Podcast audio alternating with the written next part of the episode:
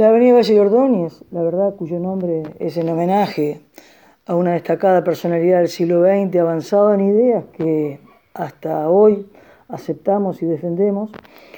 ha sido, eh, ha tenido un uso constante y ha tenido, sufrido sus deterioros, dado el uso doméstico, laboral, interno y externo, no solamente de, Nueva Albesia, sino realmente con un pasaje de ómnibus que durante mucho tiempo ha soportado grandes cargas en transporte de pasajeros y de bienes que acercan a, la colonia y también hacia los pueblos vecinos. En el programa elaborado por el Comité de Base Nidia Zabalzagaray en la campaña 2020 hacia las elecciones municipales, se planteaba ya un plan de ordenamiento territorial. Eh, para ello entonces nosotros proponíamos que debe ser un plan estudiado por técnicos de la Intendencia de Colonia, del Ministerio de Transporte y Obras Públicas y la ciudadanía en general y sus autoridades,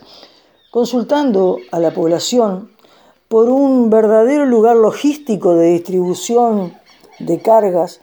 que evite la circulación de grandes camiones de reparto dentro de la planta urbana. Esto es textual lo que nuestro programa indicaba.